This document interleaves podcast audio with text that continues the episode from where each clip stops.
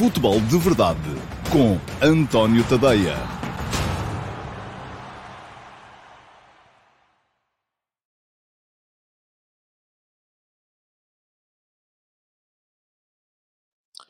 Ora, então, olá, muito uh, bom dia a todos e sejam muito bem-vindos à edição número 655 do uh, Futebol de Verdade. Hoje é quarta-feira, dia 14 de setembro de 2022. Estamos a meio da segunda jornada da Liga dos Campeões. Já tivemos ontem uh, em campo o Sporting e o Flóculo Porto. O Sporting ganhou por 2-0 ao Tottenham. Excelente resultado, extraordinário resultado.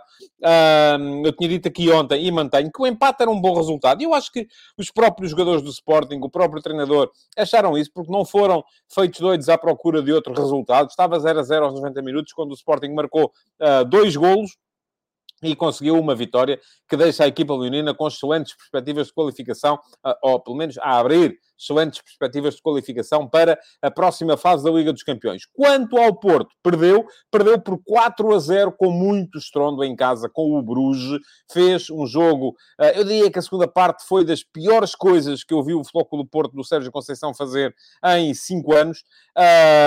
há aqui uma componente também naturalmente mental associada, mas há outras questões e já vamos tentar também focar-nos nelas um bocadinho mais, mais à frente.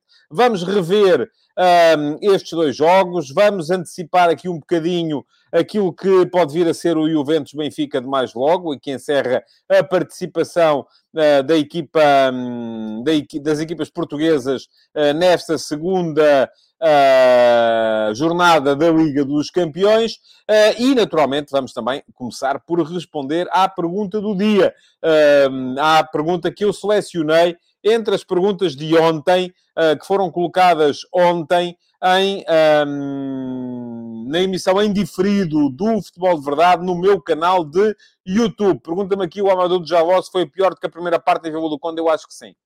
Eu acho que sim, porque acho que na primeira parte em Vila do Conde faltou empenho. Ontem, uh, ou melhor, faltou... Eu não gosto de chamar-lhe empenho, porque eu acredito que quem esteve estivesse empenhado mas terá faltado agressividade, vamos lá ver. Ontem, na segunda parte, além da agressividade, eh, eu acho que faltou uh, capacidade. Aquele golo na abrir a segunda parte, aqueles golos, uh, eu acho que derrotaram logo imediatamente a equipa do Porto. Bom, vou colocar a funcionar, e já está, o cronómetro para que daqui a meia hora toque a buzina. Uh, Pergunta-me aqui o Paulo Neves se eu critiquei tanto Ruben Amorim depois do... Oh, oh, oh, Paulo, nem, nem percebo o que é que está a dizer. Um, eu estou a criticar, eu critiquei aqui alguém já ou não? Diga-me lá. Uh, porque estava aqui a perguntar se eu critiquei tanto o Ruben Amorim depois do jogo de Chaves. Mas explique-me lá, eu já critiquei aqui o Sérgio Conceição? Uh, já critiquei, uh, quer dizer, critico nem muito nem pouco, vou criticar do ponto de vista das escolhas, como critiquei o Ruben Amorim há bocado, uh, há bocado não, quando foi o jogo de, de Chaves. Uh, não me parece que haja uh, sequer uh, termos de comparação. Quer dizer, eu acho que as pessoas têm sempre que olhar para as coisas e ver este foi mais do que aquele, aquele foi mais. Não há termos de são realidades diferentes, situações diferentes, jogos diferentes, adversários diferentes, resultados diferentes, situações diferentes. É tudo diferente. Portanto, meu amigo, não vamos por aí. Bom, vamos em frente. Pergunta do dia que já está a funcionar o cronómetro. E daqui a meia hora já sabem como é que é, toca a buzina e acaba o programa. O dia acabar, pelo menos. A pergunta do dia de hoje, e tínhamos belíssimas perguntas ontem, mas muitas delas eram relacionadas eh, com a jornada de ontem da Liga dos Campeões e, portanto, eu optei até para ter aqui um bocadinho uh, de outro assunto, uh, optei por escolher uma outra, porque não faria muito sentido estar a responder a uma pergunta do dia relacionada com a jornada da Liga dos Campeões, quando vou uh, dedicar grande parte do programa à jornada da Liga dos Campeões. Pergunta-me o Miguel Belo. Faz sentido continuar a discutir a exigência de jogos de 3 em 3 dias ou passou a ser uma realidade com que os treinadores de equipas europeias têm de lidar? Ó oh, Miguel, eu acho que faz sentido e passou a ser uma realidade com a qual eles têm que lidar. Um, e continua o Miguel. Parece que a gestão física e estratégica do plantel tem vindo a ganhar uma importância acrescida. Não será um bom caminho para o futuro do futebol? É claro que é um bom caminho para o futuro do futebol. O que não quer dizer que deixe de se discutir essa realidade, porque há equipas que a têm, há equipas que a não têm. Parece-me um bom caminho, pois temos mais futebol e há mais espaço para os jogadores, especialmente jovens. A nível interno, a gestão de plantel das equipas europeias até poderá promover uma maior competitividade. Um abraço. Um abraço para si também. Miguel, obrigado pela sua pergunta, parece-me pertinente. Eu acho é que temos que todos pensar, lembrar-nos aqui de duas coisas. Uma coisa é, faz sentido continuarmos a discutir isto? É claro que faz. Porque é uma coisa que é nova relativamente àquilo que acontecia antes. Outra coisa é, então, mas faz sentido os treinadores continuarem sempre a dizer, ah, e tal, e coitadinho de mim, que tenho que ir jogar? Não, não faz. Têm que encontrar maneira de lidar com isso. Agora, faz sentido discutirmos o tema, nem que seja, atenção, nem que seja para encontrarmos a melhor maneira de contrariar essa realidade. Porquê? Porque esta realidade dos jogos de 3 em 3 dias para as equipas de topo é uma realidade que está aí e não vai desaparecer. Não vai desaparecer. Vai ser assim enquanto nós cá estivermos e formos vivos. Se é que não vai piorar. Portanto, o que faz sentido é discutir hum, o que é que se pode fazer perante esta realidade. E aquilo que se pode fazer perante esta realidade, diz aqui o Ricardo Louro Martins, maior aposta nos jovens e menos choradinho. Oi, só Ricardo, eu nem sequer tenho a certeza que tenha que ser assim. Se queremos competir com os Big Five, temos de saber jogar de 3 em 3 dias. Isso é verdade. Isso é absolutamente verdade. Uh, muito bem, o que é que temos aqui? Diz o Paulo Neves que este ano o campeão vai depender dos departamentos de recuperação física. Este ano e nos, outros, nos últimos 3 ou 4 ou 5 ou 10. Ah, já tem sido assim, aliás. Uh, Deixa-me ver se tenho aqui o livro à mão, de, à mão de semear para vos mostrar. Não está, pronto, se não mostrava. Uh, a tese de mestrado do Carlos Carvalhal, e atenção, isto já tem aí 15 anos, era precisamente sobre a importância da recuperação a recuperação é um aspecto fundamental. Agora, eu não tenho a certeza, eu volto a dizer, nestas coisas não há nunca verdades absolutas. Não há só um caminho. Podemos agora dizer, ah, o, o, o, quem tem razão é o treinador que troca quatro... Eu gosto mais desta, desta, desta uh, uh, variante de, de, de, de ataque à coisa, que é, a cada jornada, trocar quatro ou cinco jogadores. Sempre a cada jornada, trocar sempre quatro ou cinco jogadores. Uh, e não são sempre os mesmos. Isto para quê? Para manter 18, 19, 20 uh, absolutamente focados e com ritmo. E depois, além disso, uh, para também não fazer com que, ou para permitir a todos eles que de vez em quando uh, repousem, não só física como mentalmente. E daí a importância daquilo que tinha dito ontem, ou anteontem, o Sérgio Conceição, do Taremi ter o dia livre. É nem sequer, eu por acaso não vi, uh, não sei se foi uma falha da, da, da, realização do jogo, ou se ele por simplesmente não estava lá, ou se estava lá, estava escondido. Não vi o Taremi no estádio do Dragão ontem. Ou até pode ter sido falha minha, uh, algum período em que eu estivesse a olhar para o lado, ou coisa do género, e não, e não, não, não, não o tivesse visto. Mas se não esteve, eu acho muito. Quer dizer, acho bem. Não esperem mal. Acho que é admissível. Acho que é admissível. Agora, este é um caminho, é o caminho que eu mais gosto. É manter sempre 18, 20 jogadores focados e com ritmo, e ao mesmo tempo uh, não ter nenhum sobrecarregado. Agora, há outros, há, há aquele caminho, e eu deste aqui vou dizer, não gosto nada, que é aquele caminho de, quando vem um jogo uh, mais fácil, Taça de Portugal contra uma equipa de segunda, terceira divisão, saem 11 e entram outros 11. Não gosto. Não gosto porque menospreza o adversário, menospreza a competição, faz aqueles 11 que entram, é impossível terem rendimento, uh, está, é, é, o mesmo que estar a queimá-los, apesar do adversário ser mais fácil, pode gerar maus resultados, como já gerou em algumas situações, e portanto esse é um caminho que eu não gosto. E há outro caminho ainda, que é o de acreditar na competência total e absoluta dos departamentos de recuperação. E, uh, uh, e, na, e na competência dos atletas uh, uh, para, para, para recuperarem para trabalharem, serem profissionais sérios. Uh, e aquilo que temos, de facto, é, por exemplo, o Benfica está a seguir neste momento esse caminho com certeza que o Benfica tem ali alguém que estudou isto, não é? Isto não é, não é por feelings, não é por fezadas. Se o Roger Schmidt tem mantido quase sempre o mesmo 11, e só troca em momentos de uh, necessidade absoluta, quando não tem os jogadores por estarem, por exemplo, castigados ou magoados, é porque com certeza tem índices físicos que lhe dizem que eles estão em condições para aguentar. Porquê? Porque vai haver agora interrupção para seleções. Ao Benfica faltam dois jogos. Falta o jogo de hoje para a Liga dos Campeões e o jogo de domingo para o campeonato. E depois, a partir de segunda-feira, os jogadores estão uh, uh, enfim, vão deixar de ter a mesma exigência competitiva, a não ser aqueles que vão estar nas seleções. Portanto, aquilo que me parece a mim é uh, um, que não há aqui um caminho. Agora, faz muito sentido continuarmos a discutir estas coisas, quanto mais não seja do ponto de vista de percebermos, do, do ponto de vista científico, o que é que é melhor. Ou o que é que é melhor em, em cada situação. Diz-me aqui o Paulo Neves, que está, está, parece que está interessado em ser o, o João Lopes 2.0. Quando perder, vir a dizer que o Benfica está cansado. Ó oh, Paulo, não é quando perder. Está a ganhar e eu já o disse. Porque me parece que está. É isso que vocês têm que perceber. Não tem a ver com resultados tem a ver com sensações.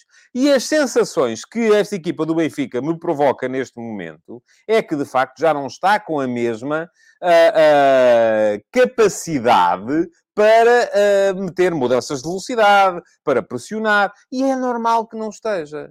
Porque estas coisas, aquilo não são super-homens, são, são claramente seres humanos que estão ali e que têm falhas.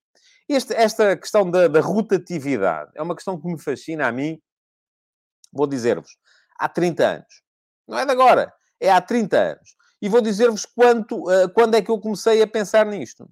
Comecei, eu, uh, estamos a falar de um período pré-internet, pré-00, uh, pré-transfer market, pré essas coisas todas que nos permitem estar constantemente a par. Vamos, damos dois cliques na, na, na, na no, no, no, computador ou no telemóvel e imediatamente sabemos quando é que, ou quanto é que cada jogador jogou e como é que está a nível de esforço e de gestão de esforço.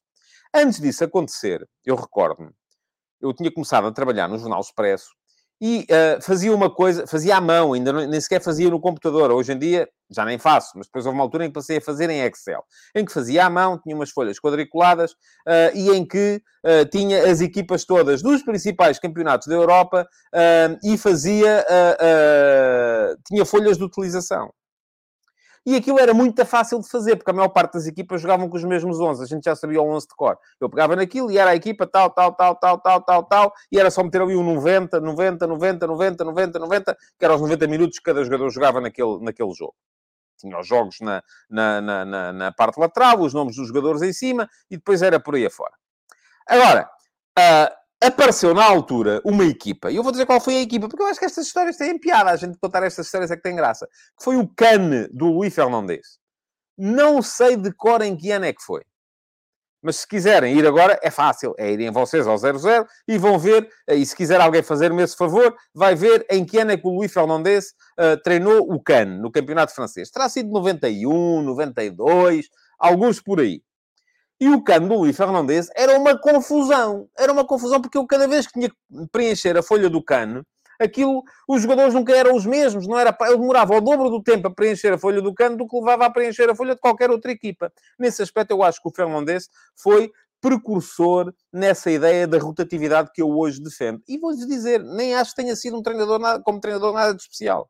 Acho que nunca foi nada de especial como treinador, mas foi precursor. Ora, o Tiago Teixeira fez-me o favor de ir ver, é 93, 94. E agora, se quiser ir ver, Tiago, pode ir ver que essa equipa do CAN, aquilo 11 nunca era repetido. Mudavam sempre 4, 5 jogadores. Ficou-me na memória. Uh, e aí terão sido precursores em termos de recuperação, em termos de rotatividade. Uh, e esse é um caminho. Agora, não tem que ser o caminho. E eu estou convencido, e já vamos falar um bocadinho mais à frente sobre isso, que o Roger Schmidt hoje vai outra vez repetir, uh, na medida do possível, o mesmo 11. Uh, e, e se calhar o Benfica vai fazer um bom resultado. Vamos ver. Esperamos todos que sim, porque é uma equipa portuguesa. Esperamos todos sempre que as equipas portuguesas consigam bons resultados. E isso não quer dizer que eu, quando olho para a coisa, não venha dizer, é pá, parecem-me mais cansados. Eu acho que ultimamente tem. Eh, pergunta aqui o, o Nelson Azevedo se obteve resultados. Olha, nem, disso nem me lembro. Bloqueei essa parte. Mas eu acho que o Cano chegou a ser europeu. Jogou com o Salgueiros. Não sei se foi nesse ano. Na altura até lá jogava um senhor chamado Zinedine Zidane. Uh, mas não sei se foi nesse ano que obteve os resultados. Não consigo já dizer-lhe. Uh, e diz aqui também o Rafael Calçada. Isso é muito bonito quando se tem opções para isso. Uh, pronto, é verdade. E isto aqui, vamos lá ver não há só um caminho. Nunca há só um caminho em nada no futebol.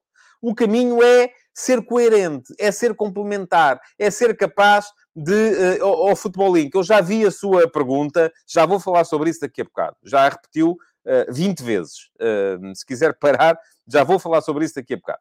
Um, mas uh, estou, estou, uh, estava aqui a dizer que o caminho é ser coerente. E sendo coerente, isso quer dizer que estamos constantemente a, a, a, Se a bota bater com a perdigota, já podemos achar que há mais razões ou mais capacidade para ter sucesso. Pergunta ao Francisco Abreu, será que o Benfica não se tem estado a guardar para este jogo? Tenho mais dúvidas. Eu, essa coisa de guardar é uma coisa que eu não concebo no futebol. Eu não, não, não vejo equipas que, ah, hoje vamos jogar devagarinho, que é para depois podermos jogar depressa amanhã. Hum, não me cheira.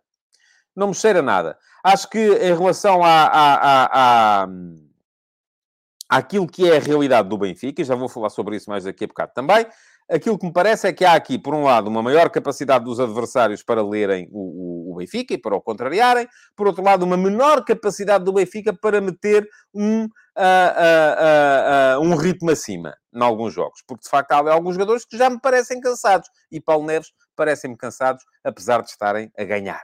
Uh, não quer dizer, portanto, não é só, isto não é assim, ai, perderam, estão cansados, ai, ganharam, estão cheios de energia. Não, não é assim que funciona. Pô.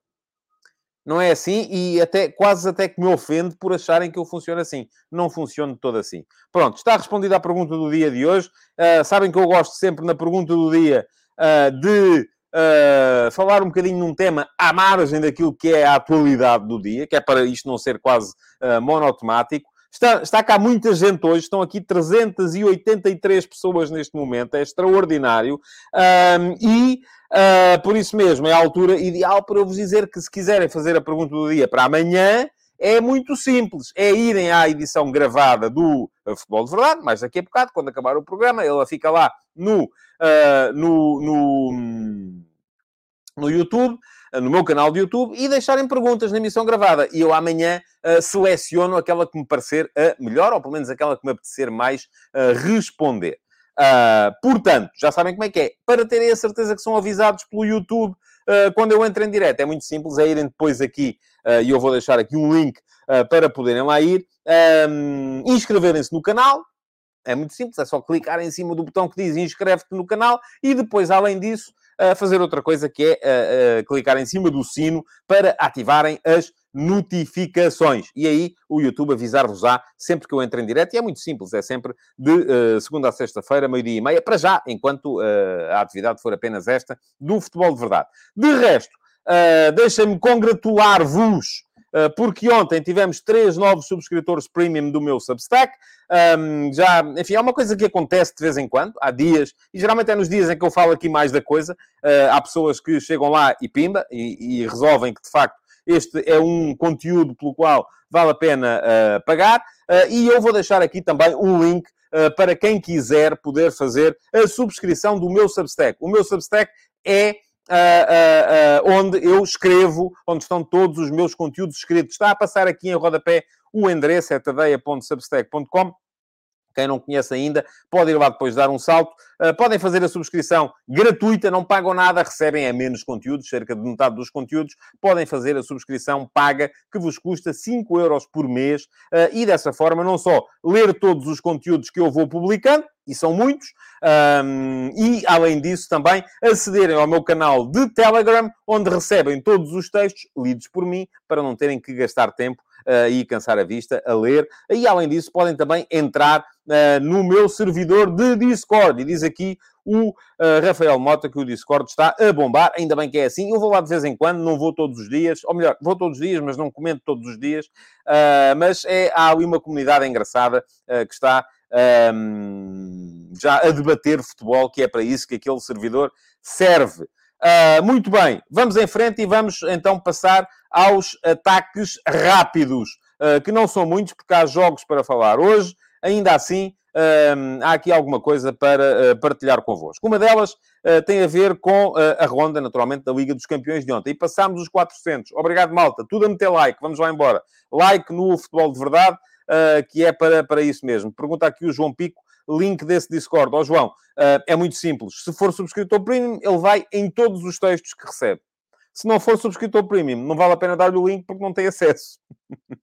é como o, o eu lembro-me sempre desta, porque acho piada, o carrossel, as meninas não pagam, mas também não andam. Uh, portanto, é assim, uh, é muito simples, é só chegar lá ao uh, tadeia.substack.com, fazer a subscrição, ativar a subscrição premium, são 5 euros por mês, tem muito texto e tem também a possibilidade de entrar então no uh, Discord. Ora, muito bem. Uh, o David Resina acaba de contribuir para o futebol de verdade de hoje. Muito obrigado, David. E vamos embora, vamos em frente para os ataques rápidos para vos falar então da jornada de ontem da uh, Liga dos Campeões. Tivemos um Bayern-Barcelona que eu tenho muita pena de não ter podido ver, uh, mas não pude de facto. Estava a ver o Porto. Um, o Bayern ganhou por 2 a 0. Uh, estou a tomar alguma atenção. O Bayern parece que não está a fazer uma época extraordinária, mas uh, há ali sinais de retoma que me parecem muito interessantes. Uh, há ali gente como o Musiala, que está muito bem. O Sadio... O, perdão, o, o, o, o Leroy Sané está, parece-me, a crescer. E o Leroy Sané é um jogador que, se crescer e se o uh, Julian Nagelsmann conseguir tirar dele aquilo que ele pode dar, vai ser um caso sério. Um, e, portanto, parece-me que o Bayern está vivo. Agora, ao que vi pelo resumo e pelo que li também, e ouvi já hoje de manhã, enquanto tomava o pequeno almoço, uh, alguns comentários uh, internacionais sobre o tema, parece que o Barcelona esteve bem. E, portanto, assim sendo, vamos ter que contar também, com certeza, com este Barça. Vai ser um grupo muito engraçado, este grupo. Bom, o Liverpool ganhou ao Ajax, mas teve muitas dificuldades. Só ganhou mesmo uh, no, no, no final. Uh, 2 a 1, com um golo do Matip no seguimento de um pontapé de canto. Foi um jogo muito complicado. Não está bem este Liverpool. Discute-se muito em Inglaterra o papel do Darwin Nunes, porque é que não joga de início, uh, e, enfim, é o tema do momento, neste momento, para quem está do lado do Liverpool. Quanto aos grupos das equipas portuguesas, no caso do grupo do Sporting, o Olympique de Marselha voltou a perder. Uh, perdeu agora em casa com o Eintracht de Frankfurt, que tinha perdido em casa com o Sporting e já recuperou esses três pontos, indo ganhar a Marselha ou Olympique. Volto a dizer, acho que vai ser um grupo muito aberto. E o facto do Sporting estar com seis pontos é um excelente avanço para o Sporting, mas atenção, não está feito. E o Ruben Amorim ontem disse muito bem uh, que no ano passado o Sporting à segunda jornada tinha zero pontos e ainda se apurou. O Sporting vai ter uma dupla jornada já a partir do dia 4 de outubro com o Marselha e vai ter que pontuar, vai ter que fazer. Se o Sporting fizer três pontos nos dois jogos com o Marselha, apura-se. Esta é, isto é aquilo que eu vos digo. Se não fizer três pontos nos dois jogos com o Marselha, pelo menos o Sporting já ganhou aqui um bocadinho até o direito ao erro. Se perder fora, e o primeiro jogo é fora, vai ter de ganhar em casa. Se conseguir pontuar fora, excelente, extraordinário, uh, ganhando em casa, está lá. Uh, está nos oitavos de final. Um, neste momento temos Sporting 6 pontos, também jornada dupla, Frankfurt-Tottenham. O Tottenham vai ter de uh, recuperar os 3 pontos que perdeu agora e por isso mesmo, se calhar, se o Tottenham ganhar os dois jogos ao Frankfurt, que é uma coisa que eu vejo como possível, um, parece-me que o Sporting fica muito bem e deveria estar a torcer por isso. Uh, embora isso também possa depois fazer com que uh, o Frankfurt venha desesperado a, a Alvalade na, na, penúltima jornada. Diz o Paulo Neves uh, que se fizer 4 pontos com Marselha passa, eu vou mais longe, Paulo. Se fizer 3 pontos com Marselha passa. Este é um grupo, volto a dizer, onde 9 pontos vão ser suficientes, porque é um grupo muito aberto. Diz o Pedro Santos que o Marselha joga tudo ou nada contra o Sporting e isso pode ser uma vantagem. Muito bem, vamos, vamos ver. Uh, vamos ver se é uma vantagem ou não. Uh, depois, no grupo do Porto, o que é que tivemos? A confirmação de que este Atlético Madrid, eu não vi o jogo, atenção, uh, joga muito pouco. E joga muito pouco e perdeu 2-0 com o Leverkusen. É um grupo que também está muito embrulhado. O Bruges, que todos dizíamos à partida que era a equipa mais fraca do grupo, e eu, atenção, um, houve alguém que veio aqui dizer ontem, e depois comentou também, uh, que já estava à espera disto, e, e, de facto veio dizer ontem, portanto é porque estava mesmo, que este Bruges é muito forte. Uh, eu gostei muito da equipa ontem, mas o Bruges já vai com 6 pontos, Atlético Madrid e Leverkusen com 3, o Porto tem dois jogos com o Leverkusen, tem de fazer pelo menos 4 pontos, ou seja, tem de ganhar um jogo e não pode perder o outro. E aquilo, e vamos a ver o que é que vai acontecer no Bruges Atlético. O Atlético, se não faz também 4 pontos contra o Bruges, vai ter problemas. Portanto, uh, isto pode ainda embrulhar muito. Vamos a ver como é que vão ser as contas. É cedo para fazermos contas. Aquilo que eu tenho para vos dizer é que o Sporting está muito bem lançado, mas não está apurado. O Porto está uh, um bocadinho atrapalhado, mas não está eliminado. Portanto, uh, as próximas duas jornadas vão com certeza trazer-nos mais novidades em relação a isso. de resto, ainda também, relativamente ao que se passou ontem no jogo do Porto contra o Bruges, duas notas, três notas, perdão, três notas. Uma delas para responder finalmente à pergunta que o Futebol Link fez aqui um, para aí 20 vezes. Mas quando eu estava a falar sobre o tema na altura e não ia interromper. Uh, não, não me pareceu normal que ontem na flash interview do Porto tenham aparecido o Dani, o, o Dani Namazo e o uh, uh, Gonçalo Borges. Os dois juntos têm oito jogos na equipa principal do Porto. Oito não, deixem cá ver. 14. 14 jogos na equipa principal do Porto. os dois juntos têm 363 minutos na equipa principal do Porto. num dia como aquele, em que eu acho que o Porto registrou o pior resultado europeu dos últimos, se calhar, 20 anos, porque uma coisa é perder por 5 com o Liverpool, outra coisa é perder por 4 com o Bruges. Um, haveria toda a vantagem em ter. Não, a questão não é o dar a cara. Eu nem vou tanto aí pelo dar a cara. Uh, não sou nada adepto dessa ideia de levar os capitães, os capitães ao pelourinho. Uh, não sou de todo, acho que não, não é agora estou aqui, eu sou o capitão, uh, estou aqui a dar a, a, dar a cara, a assumir a responsabilidade, assumo a responsabilidade e façam o que quiserem comigo e tal, e não sei o quê. Não, isso para mim vale zero. A questão é outra, é a de percebermos quem é que estava a refletir sobre o tema. O Paulo Neves lembra aqui o, uh, já não é este, atenção, o Wrexham. o Wrexham já foi, deixa cá ver, 84. Portanto, eh, eu disse 20 anos, pronto, então não, é, não entra. Uh, mas bom, uh, vamos lá ver. O que é que eu estava a dizer? A questão não é dar a cara, a questão é dar a prova de que alguém lá dentro, e alguém tem que ser alguém com responsabilidade, um, refletiu sobre aquilo que está a passar. E a verdade é que isso não aconteceu. Ou se refletiram, refletiram para eles, ou dentro da roda, não sei, não sei o que é que se passou na roda, e não saiu cá para fora. Era mais por isso que eu queria ter ali ontem uh, o Pepe, queria ter ali ontem uh, o Otávio, queria ter ali ontem o Uribe, uh, queria ter ali ontem, eventualmente, até eventualmente um Evan Nilsson, um, para não, não, não, não ter a ideia de que eram os miúdos que estavam ali a tratar, a, a, a tratar de explicar o que é que se está a passar. E isso leva-me à conclusão, e eu uh, partilhei hoje no meu texto o último passo, que fica aqui, um, de que no Porto continua a pensar-se muito em termos de contra-argumentação e não em termos de argumentação.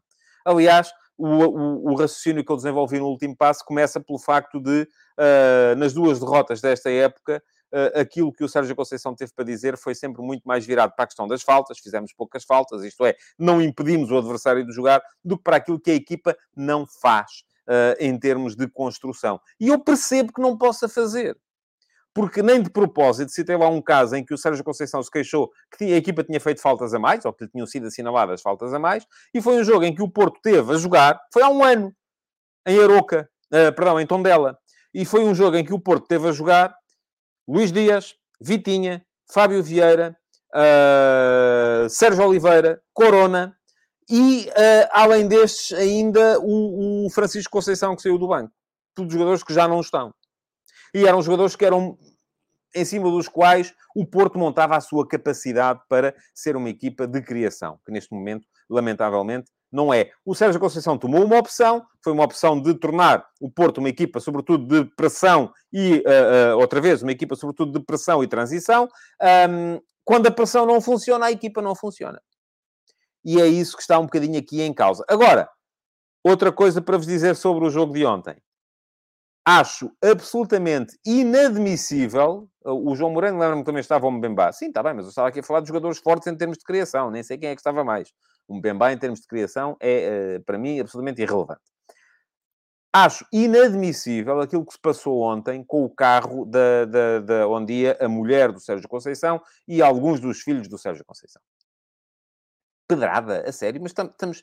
Ouçam, eu acharia mal se lá estivesse o Sérgio acharia inadmissível se lá estivesse o próprio Sérgio Conceição, que aquelas pessoas uh, uh, estariam aí aparentemente uh, muito irritadas com aquilo que o Sérgio Conceição está a fazer por um clube que perdeu estes talentos todos que nós vimos.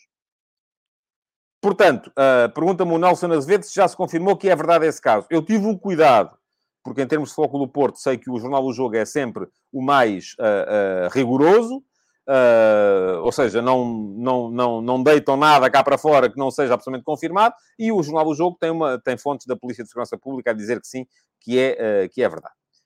Portanto, vamos lá ver uma coisa. Já acharia inadmissível se fosse o Sérgio Conceição. Acho absolutamente uma atrasadice quando se trata de pessoas que não tiveram rigorosamente nada a ver com o tema. Isto, meus amigos, tem de parar. E se isto não para, vamos ter problemas muito, muito, muito, muito sérios. Uma coisa é vocês terem uma opinião e eu ter outra, e ainda hoje tive um, uma, um, uma, um debate de ideias no, no Twitter com um aparentemente adepto do Foco do Porto que não concorda nada com a minha opinião. Pronto, ele tem a dele. Eu acho que, de facto, o Porto tem que prosseguir este caminho, que é o caminho de ser contra a comunicação social, contra o governo, contra a banca, contra os jornalistas, contra, os, contra tudo. Contra tudo e contra todos somos Porto, não é? Eu acho que esse não é o caminho. Mas pronto, é a opinião dele. A minha é diferente. Eu respeito a dele, ele foi pelo menos respeitador da minha. E foi um uh, Helder Rodrigues, não sei se está aqui, não sei se é sequer, uh, uh, se costuma estar no, no, no, no, no futebol de verdade. Enquanto não houver insulto, eu respeito. E não houve. Portanto, respeitável, tudo muito bem. Agora, a questão aqui é: eu acho que esse não é o caminho esse não é o caminho para tornarmos o futebol uma, uma, uma realidade saudável para todos.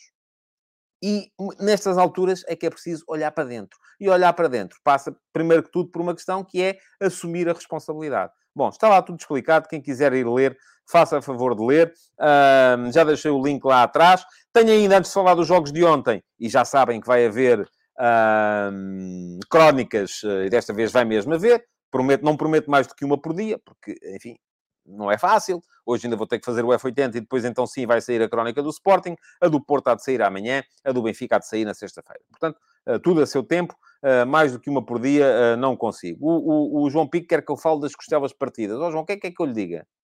Não sou médico. O que é que eu lhe digo aqui? Não é? Que ele não tinha partido as costelas? Não sei. Estou, vou pôr aqui agora em dúvida o diagnóstico do médico. Ou que ele jogou pondo em risco a, a, sua própria integridade física. Também não sei. Eu daquilo que não sei não falo. É, é essa a minha... É, esse, é geralmente é esse o meu, o meu, o meu uh, modo de estar.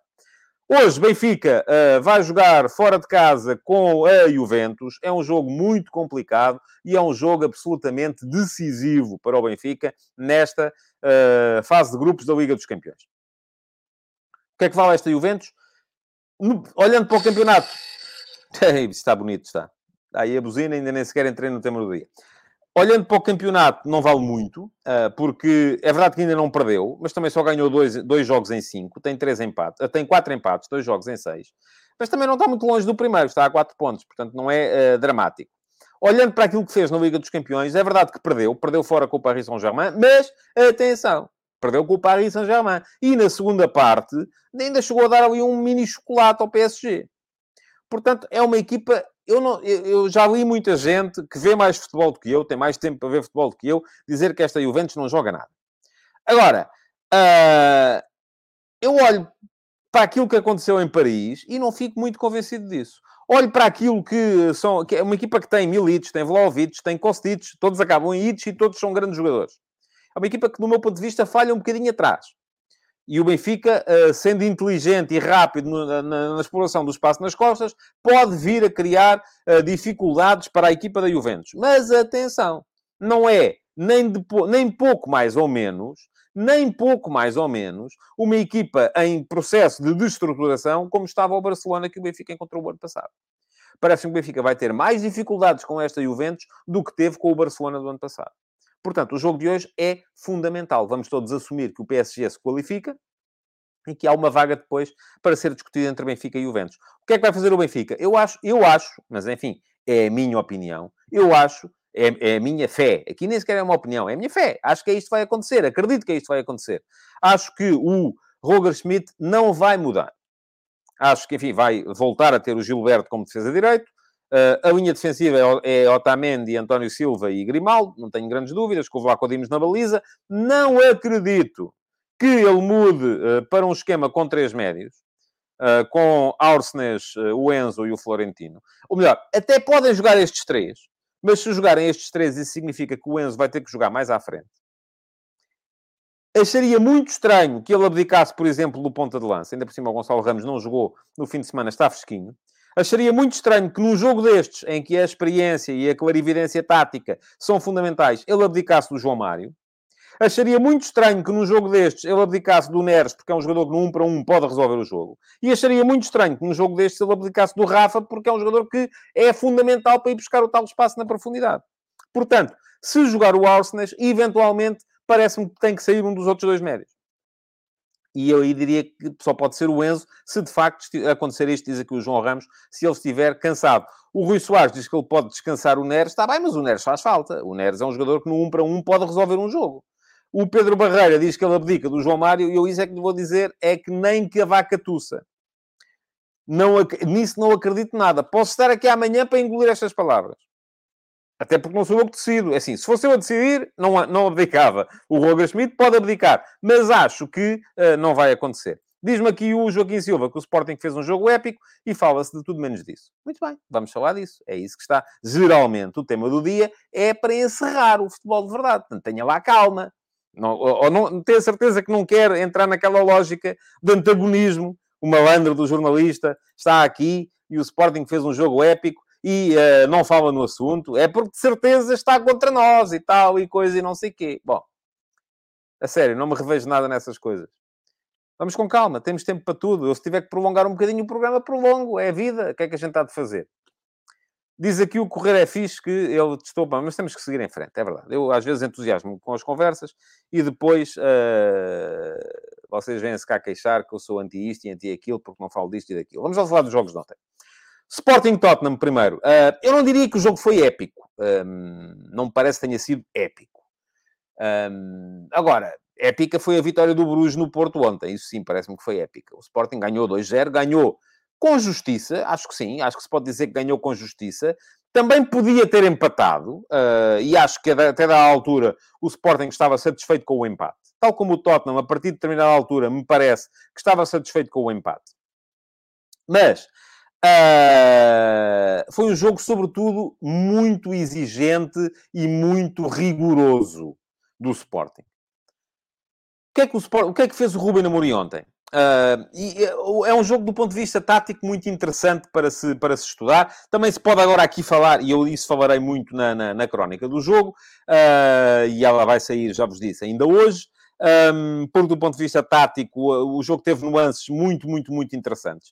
Uh, primeiro, a forma como o Sporting pressionava a saída a três do Tottenham com os três da frente, mas depois permitia que nas costas desses três aparecessem com espaço para se virarem para o jogo os dois médios, o Oiberg uh, e o uh, Betancourt. Uh, depois, quando começam a aparecer o Ugarte e o Morita a meter pressão também em cima do Oiberg e do Betancourt, mas isso faz com que o Harry Kane consiga ter espaço entre linhas para baixar Uh, para receber, e quando o Harry Kane tem espaço entre linhas para baixar para receber, já se sabe que seja quem for o adversário, está sempre em problemas. O que é que valeu ao Sporting aí? A, atuação super certa, super segura, super rigorosa da linha de 5, a linha de 5 a pôr em fora de jogo uh, os uh, dois uh, jogadores que o Harry Kane mais podia lançar, que eram o Richarlison e o Son.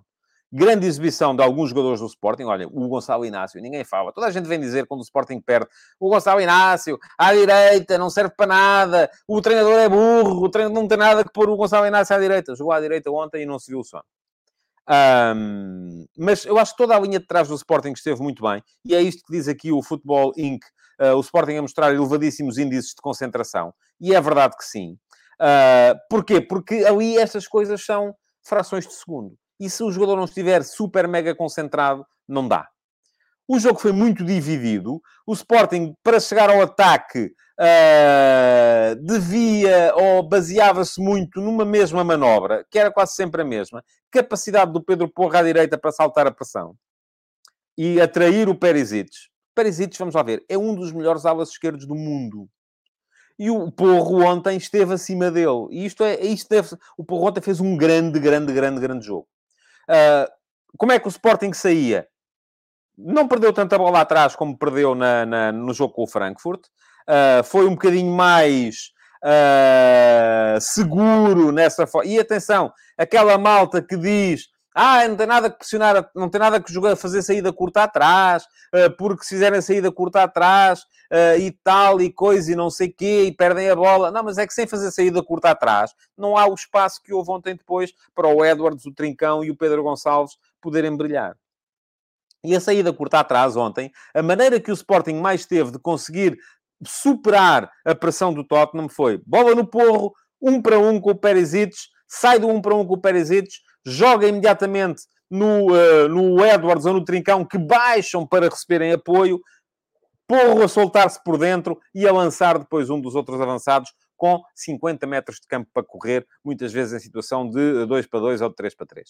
Muito bem o Sporting nesse particular. Isto vai ser tudo explicadinho na crónica do jogo do, do, do, do Sporting Tottenham, uh, mas já sabem, quem quiser ler tudo, pelo menos, os primeiros dois parágrafos vão estar em aberto, vai ter que ser subscritor premium. E, portanto, se forem, recebem no e-mail, nem têm que se preocupar em ir à procura de coisa nenhuma. Bom, uh, posto isto, o Sporting teve ali um período no final da primeira parte, antes daquela jogada à Maradona do, uh, do Edwards, que teria dado um golo monumental, não tivesse o Lloris ido buscar a bola lá abaixo.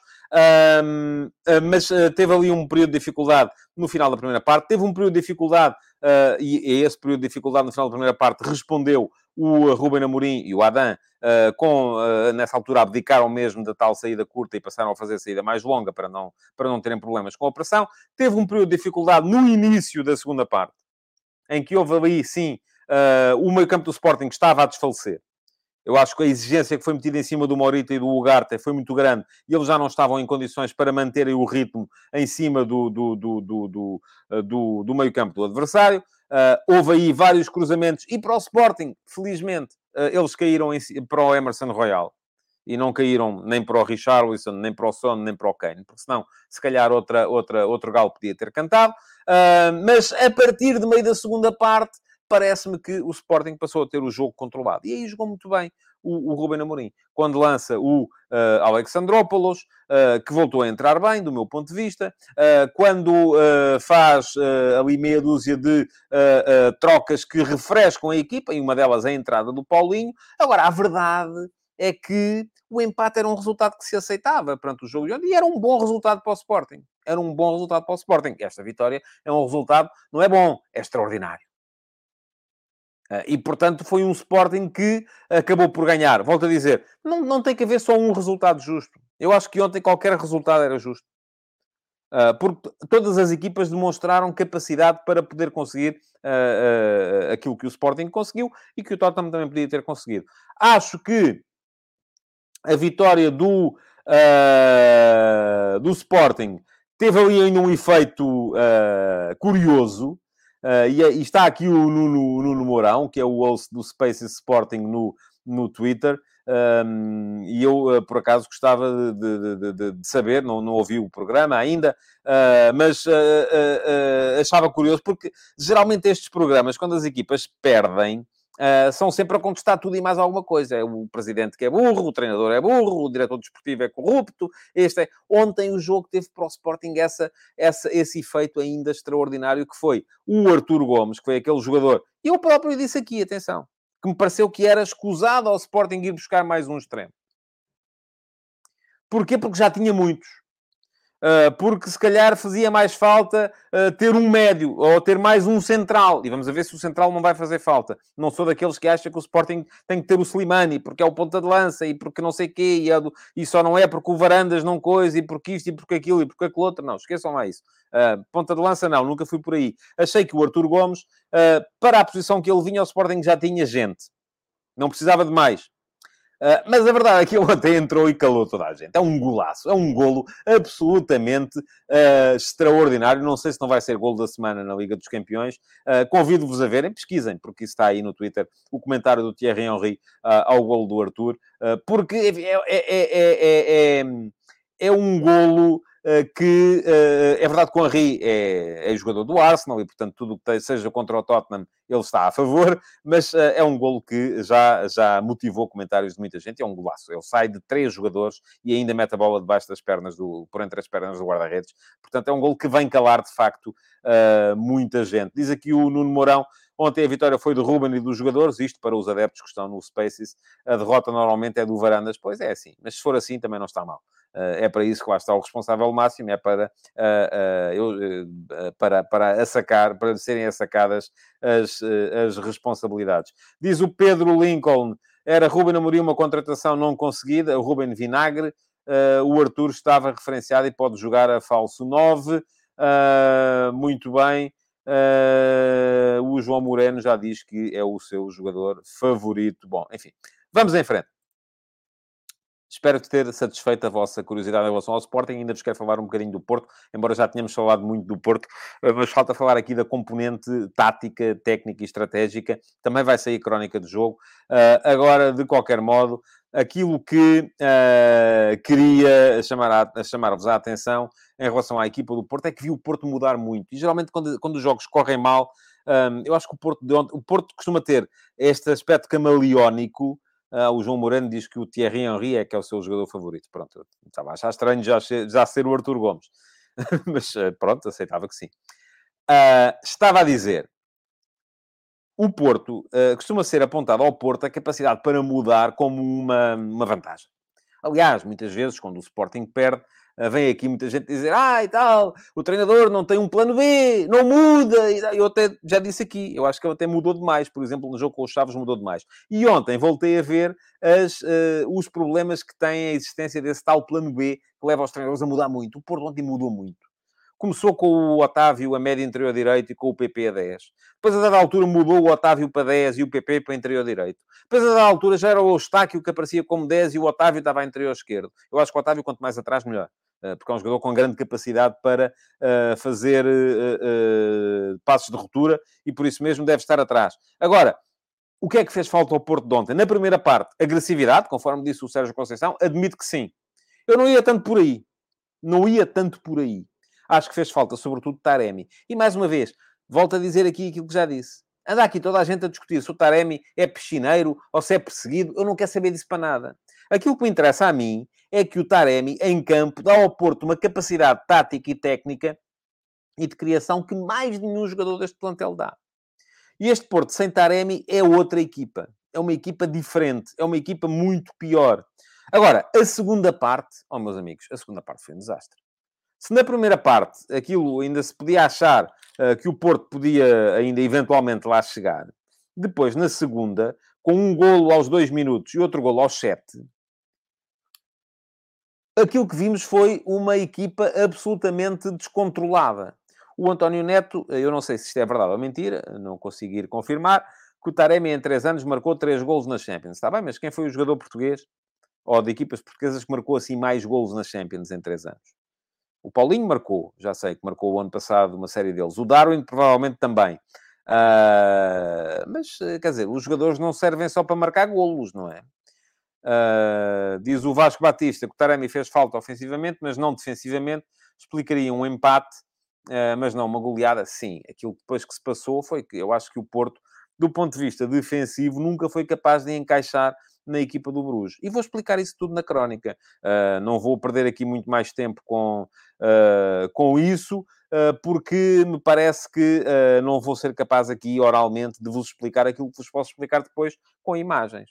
Porque este Bruges, eu não sei se é uma das grandes equipas do futebol europeu, conforme dizia aquele nosso espectador de ontem, mas é uma equipa que tem muita capacidade. O Jutglá, que eu não conhecia, confesso, não conhecia, é um ponta de lança uh, de estalo. O uh, Soá, o uh, Skov a capacidade tática desta equipa para, um, para conseguir sair de um uh, 5-3-2 com o Jude Clay só lá na frente e o Scott Olsen como ala direito, para um 4-3-3 eh, e até mesmo para um 4-4-2. Ou melhor, ao contrário, para um 4-4-2 e até mesmo para um 4-3-3, já com o Scott Olsen na frente e um dos avançados a cair no lado, no lado esquerdo, é uh, absolutamente notável. Parece uma equipa com processos muito bem apreendidos, uma equipa que foi capaz de, do ponto de vista tático, ser muito melhor do que o Porto. Não foi só melhor, foi muito melhor. E uh, uh, diz-me aqui o Eduardo Alves a rir que o Bruges agora é um colosso europeu. Não, não é um colosso europeu. E vou-lhe dizer assim, tenho dúvidas até que passa aos oitavos de final da Liga dos Campeões. Vamos a ver. Mas que é uma equipa que ontem deu cabo do Porto, deu, sim senhores. Uh, não, não. E atenção, foi uma coisa que o Sporting, por exemplo, não foi capaz de fazer. Ontem, onde o Bruges foi ganhar por 4 a 0 e meter uma bola no poste, o Sporting jogou há um mês e perdeu 3 a 0. Portanto, meus amigos, não, volto a dizer, não há só uma verdade, há muitas. Já estamos com 50 minutos de programa, temos que ir embora, temos todos mais que fazer. O que é que eu tenho para vos dizer ainda? Saiu ontem mais um F80, vai ficar aqui o link para poderem aceder ao texto. Ontem quem saiu foi o Vaqueiro, Nicolau Vaqueiro, que depois foi treinador, e peço desculpa, mas estou aqui com comissão de nariz. Um, o Vaqueiro jogou no Leixões, uh, até ao 25 de Abril. Depois do 25 de Abril, naturalmente, houve muitos jogadores que mudaram. E na altura havia muito esse fenómeno em Portugal. Jogadores de primeira divisão que iam jogar para a segunda porque havia mais dinheirinho uh, e os jogadores aproveitavam a sua, uh, muitas vezes, fruto da entrada nos clubes industriais com capacidade de investir. Um, mas, e o Vaqueiro, na altura, deixou Leixões para ir jogar no Sporting Clube de Espinho. Uh, e para uh, onde conseguiu ainda assim a subida de divisão, voltou a jogar ainda na primeira no Famalicão, uh, depois foi treinador, nunca foi um treinador daqueles assim mais reconhecidos em Portugal, mas ainda assim foi um treinador de segunda divisão com muitos anos e muitos clubes, e é um jogador do qual vale a pena conhecer a história. Está no F80 de ontem, ontem fez anos. Hoje, já sabem, vai sair mais um, não vai ser às três da tarde, não vou conseguir acabar a tempo, como devia ser, mas hoje, no, no meu Substack, vamos ter então mais um F80 de um jogador que faz anos hoje e vamos ter a crónica de jogo do uh, Sporting uh, Tottenham amanhã. Vai sair então a do Porto Bruges. Resta-me agradecer-vos por terem estado aí, pedir-vos para deixarem o vosso like, para uh, se inscreverem no canal e uh, deixarem, uh, ativarem as, as, notificações. Já agora também deem um salto ao tadeia.substack.com e quanto mais não seja, pelo menos a subscrição gratuita façam-na para poderem passar a receber os meus conteúdos e poderem avaliar se vale a pena dar um passo em frente e fazer a tal subscrição premium. Muito obrigado por terem estado aí desse lado então e uh, até amanhã. Cá estarei mais uma vez. Futebol de Verdade, em direto de segunda a sexta-feira, às 12h30